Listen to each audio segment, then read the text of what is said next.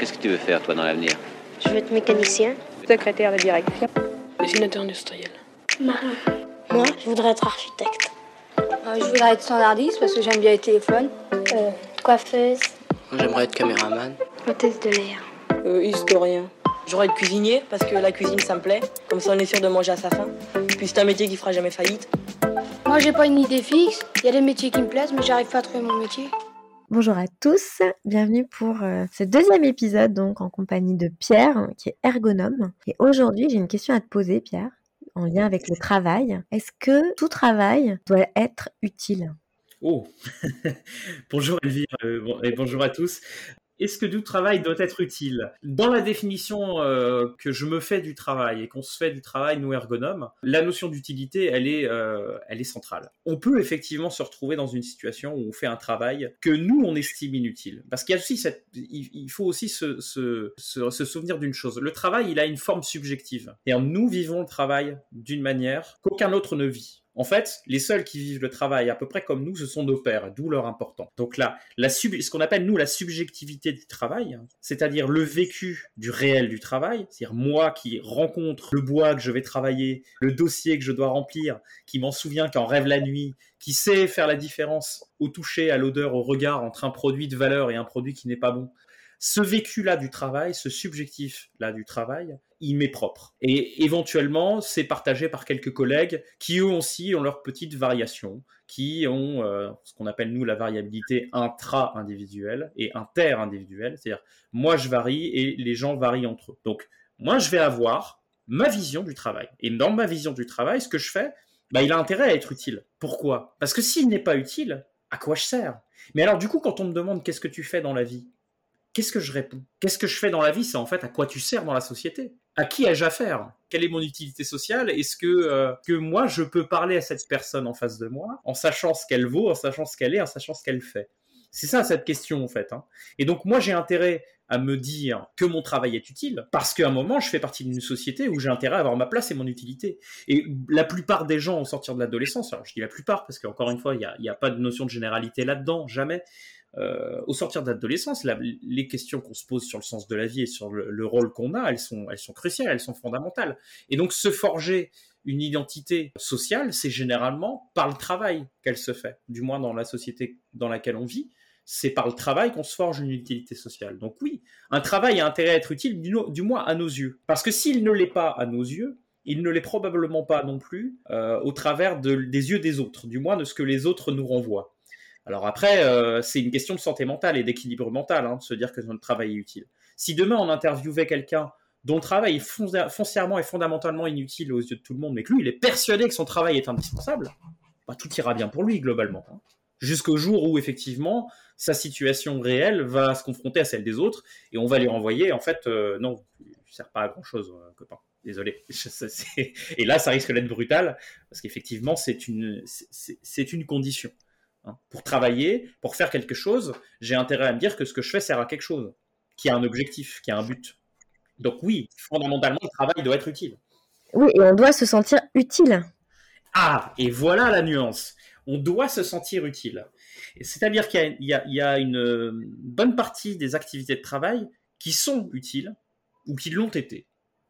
Et qui, euh, par la force des choses, par la transformation des organisations, par la survenue notamment de nouvelles technologies, par des, des truchements de réorganisation, par parfois le recrutement d'un collègue, ou par, euh, et ça, ça arrive beaucoup plus souvent qu'on ne le pense, une gestion managériale qui ne se, qui ne se fie qu'aux indicateurs et qui ne se fie pas à la réalité du travail, bah on, a, on peut avoir le sentiment que notre travail ne sert plus à rien, que notre travail est inutile. Notamment quand on va produire un travail et que ce travail, on va le voir démonté euh, ou dévalorisé ou jeté à la poubelle, quelquefois physiquement, par d'autres. hein. Où on va se dire, du coup, mais à quoi ça a servi tout ce que j'ai fait? Alors il y a quelqu'un qui disait, faire et défaire, c'est travailler. Moi, je suis pas sûr. Bah, travailler, c'est pas faire et défaire. À un moment, défaire, c'est violent. C'est-à-dire que les heures, le temps, l'énergie, l'expérience, l'usure de mon corps et de mon esprit que j'ai mobilisé pour une tâche, pour réaliser quelque chose, pour aboutir à une production, si cette production n'a pas d'utilité, c'est extrêmement violent. Et on a effectivement, et ça fait partie des questions centrales euh, en psychologie du travail, en santé au travail, je dirais en général, euh, l'utilité, euh, on a des situations de personnes qui se retrouvent dans des métiers, parfois même, hein, pas juste dans des activités de travail, mais dans des métiers où leur utilité est complètement dévalorisée, ou complètement jetée à la poubelle. Moi, je me suis intervenu il y a quelque temps chez des personnes qui étaient gestionnaires de paix. Mhm. gestionnaires de paix dans une grande entreprise qui avait décidé, et qui je pense a toujours, toujours cette décision, de conserver ces gestionnaires de paix en interne, ce qui n'est pas le cas dans beaucoup d'entreprises. Donc en gros, ce qu'il faut se dire, c'est que ces gens-là, s'ils font pas leur travail correctement, à la fin du mois, leurs collègues n'ont pas de salaire. Ils ne touchent pas leur salaire. Voilà, touchent pas leur salaire. Donc évidemment, euh, c'est absolument crucial. Ils en sont persuadés de leur utilité, eux. Hein. Mais petit à petit, avec les années, on leur a rajouté, on, a procédurisé leur travail. Voilà. Comme c'est arrivé dans beaucoup d'entreprises, dans beaucoup de fonctions. Hein on a fixé des règles sans prendre en compte leurs règles de métier. Et donc on a procédurisé tout ça, des gens très intelligents probablement, sont venus avec des logiciels très performants, et puis les ont, euh, les ont posés, les ont imposés. Bon. Euh, la résultante de ça, ça a été qu'on leur a retiré une bonne part de leur marge de manœuvre, c'est-à-dire de leur capacité à faire ce qui est central au travail, tricher. Parce que je vais peut-être vous l'apprendre, Travailler, c'est tricher. Travailler, c'est se confronter à une réalité, voir qu'effectivement le prescrit qu'on a reçu, les ordres, les consignes ou l'habitude qu'on a de travailler de cette manière ne peut pas s'adapter à cette nouvelle réalité, à cet aléa, et donc trouver un moyen de contourner la procédure, le prescrit, pour réaliser son travail. Et cette forme de tricherie quotidienne, si on ne la fait pas, si on ne la maintient pas, alors on ne peut pas travailler. Et donc ces personnes, elles devaient réaliser les paix en temps et en heure, utilité maximum, mais utiliser un logiciel qui ne le permettait pas, cette tricherie justement. Et donc à plein d'occasions, on leur a dit, mais de toute façon, faites comme on vous dit. Utilisez le logiciel. Et puis si ça marche pas, remplissez un ticket de, de, maintenance, et puis euh, le service informatique s'en occupera. Alors au bout d'un moment, bah, il y en a une bonne partie d'entre elles qui se sont dit, bah à quoi bon? Parce que de toute façon, que je fasse bien mon travail ou pas, derrière, c'est le service informatique qui décidera. C'est plus à ma main. C'est plus moi maintenant qui fais ce travail-là. Et donc elles, on leur a tapé à grands coups de pied dans l'utilité, sans le vouloir, hein, d'une manière absolument euh, bienveillante, on pourrait dire, hein. en voulant leur simplifier leur activité de travail, mais sans les intégrer, sans prendre en compte leur réel, sans prendre en compte leur vécu subjectif. On leur a imposé de nouvelles conditions de travail qui en fait se sont dégradées dans tous les sens ce qui a induit non seulement des dégradations de la santé, puisque je suis intervenu dans ce service pour plusieurs cas de tentatives de suicide, mais en plus de ça, on leur a retiré des marges de manœuvre nécessaires et indispensables pour bien faire leur travail. C'est-à-dire que non seulement on a dégradé leur santé, mais on a dégradé leur performance. Et tout l'intérêt euh, de prendre en compte l'activité réelle de travail, ce qu'on fait nous en tant qu'ergonome, c'est d'éviter ça. Et fondamentalement, la première chose qui prend un coup quand on commence à, jouer avec ces notions-là, avec l'utilité, avec les moyens de bien travailler, et ben c'est la santé et la sécurité. C'est-à-dire qu'avant de se, avant de faire du mauvais travail, quelqu'un qui est investi dans son travail, généralement c'est les gens investis qui souffrent, hein, les, gens qui sont en burn-out, c'est pas les, c'est pas les tirs au flanc, hein, c'est les gens très investis. Fondamentalement, quand vous êtes investi dans votre travail, si on vous empêche de bien le faire, vous allez tout faire pour bien le faire quand même. Et tout faire, ça sous-tend passer des heures supplémentaires non rémunérées, ça sous-tend euh, y penser la nuit, y penser le week-end. Ça sous-tend mettre en jeu votre sécurité, y compris de sécurité de l'emploi, mais votre sécurité physique aussi, hein, c'est-à-dire en trichant, pour pouvoir réaliser le travail quand même.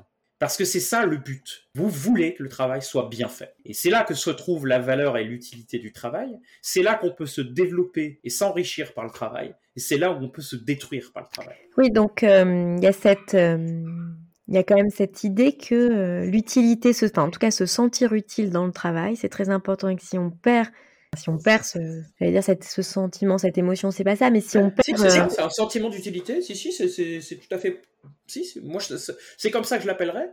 C'est-à-dire que c'est bien subjectif. Hein, Donc si on perd le sentiment d'utilité, on perd le sens fondamental en fait dans notre travail on, peut être amené à perdre, à perdre le sens, oui, tout à fait. Je précise pourquoi je dis que c'est très subjectif. Je vais reprendre l'exemple des gestionnaires de paix de tout à l'heure. Si effectivement leur travail était inutile, dans les faits, si elles s'étaient arrêtées de travailler, il n'y aurait pas eu d'impact. Moi, je peux vous dire que si ce service se met en grève deux jours par mois, ça plante la boîte. Ça plante la boîte. Ça fait l'effet d'une bombe euh, ou d'une traînée de poudre, comme vous voulez, et ça fout la boîte par terre. Mais ça, bien évidemment, elles n'en ont pas conscience. Et, et la conscience de l'utilité, hein, quelque chose qui est superbe. Donc cette utilité, elle est ressentie. Elle peut être ressentie comme faible alors qu'elle est forte, elle peut être ressentie comme forte alors qu'elle est faible.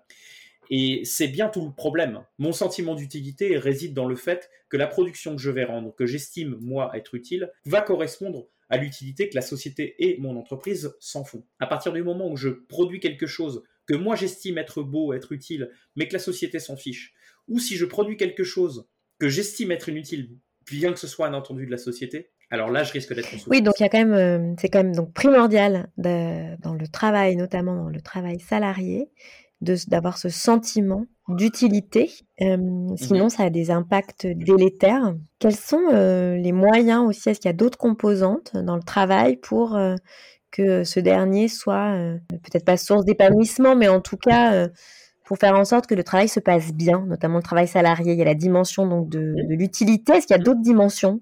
Oui, tout à fait je pense source d'épanouissement n'est pas, un, n'est pas un terme galvaudé. On ne sort pas du travail exactement comme on l'est en rentrant. Jamais. Euh, l'une des particularités du travail, c'est qu'il n'est pas neutre, c'est-à-dire qu'il a un effet. Il a un effet, euh, évidemment, parce qu'on produit quelque chose, hein, euh, de bien ou pas bien, mais il a un effet aussi sur la santé physique, psychique de la personne qui fait le travail, et sur sa santé sociale, on va dire, hein, sur, sa, sur ses relations avec son collectif de travail. On sort du travail différent. Différent, et donc on espère en meilleure santé, même si on est un peu fatigué, on a développé un petit peu son habilité, ses muscles, même si euh, c'était une journée un peu dense, euh, on a appris des choses et euh, on est plus fin et demain on sera encore meilleur, on est sorti épanoui. Ou alors on est sorti usé, on est sorti abîmé du travail.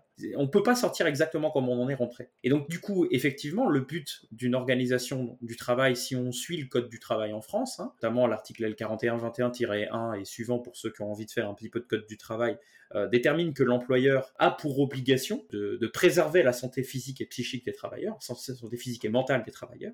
Si on doit la préserver, c'est qu'à minima, on ne doit pas la, démolir. Comme je vous l'ai dit, on ne sort pas du travail comme on était avant, donc on doit sortir du travail en, fait en meilleure santé physique et mentale. Donc là, nécessairement, on doit fournir les conditions nécessaires à un travailleur pour qu'il puisse réaliser son travail dans de bonnes conditions. On ne parle pas uniquement de sécurité, mais on parle bien de moyens de bien faire son travail. Moyen de bien faire son travail, c'est crucial et c'est important, pas seulement parce que le code du travail le dit, mais parce que quand j'ai les moyens de bien faire mon travail, j'ai les moyens de contourner les aléas, j'ai les moyens de contourner les problèmes que je vais rencontrer, les contraintes que je peux avoir au quotidien dans mon travail vont être moins lourdes, et donc les moyens de bien réaliser mon travail, c'est les moyens aussi de m'épanouir socialement, c'est-à-dire d'être, de se sentir encore une fois utile. Les moyens de bien faire mon travail, c'est quoi? Eh ben, C'est du temps, déjà, généralement. Et puis ensuite, il y, a, évidemment l'outil de travail. L'outil de travail qui peut être un outil euh, physique, informatique, qui peut être euh, euh, de la formation, qui peut être un jeu de règles, mais en tout cas un outil de travail cohérent, fonctionnel, qui ne dégrade pas la santé, qui permette de faire du beau travail. C'est évidemment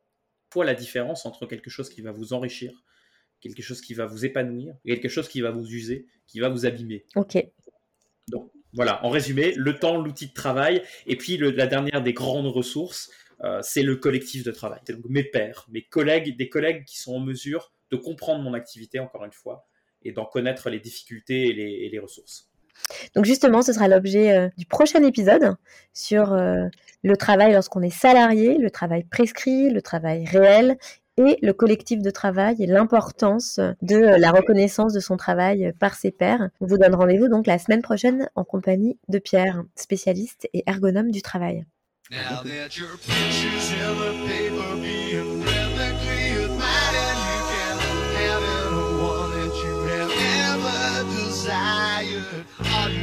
You gotta tell me now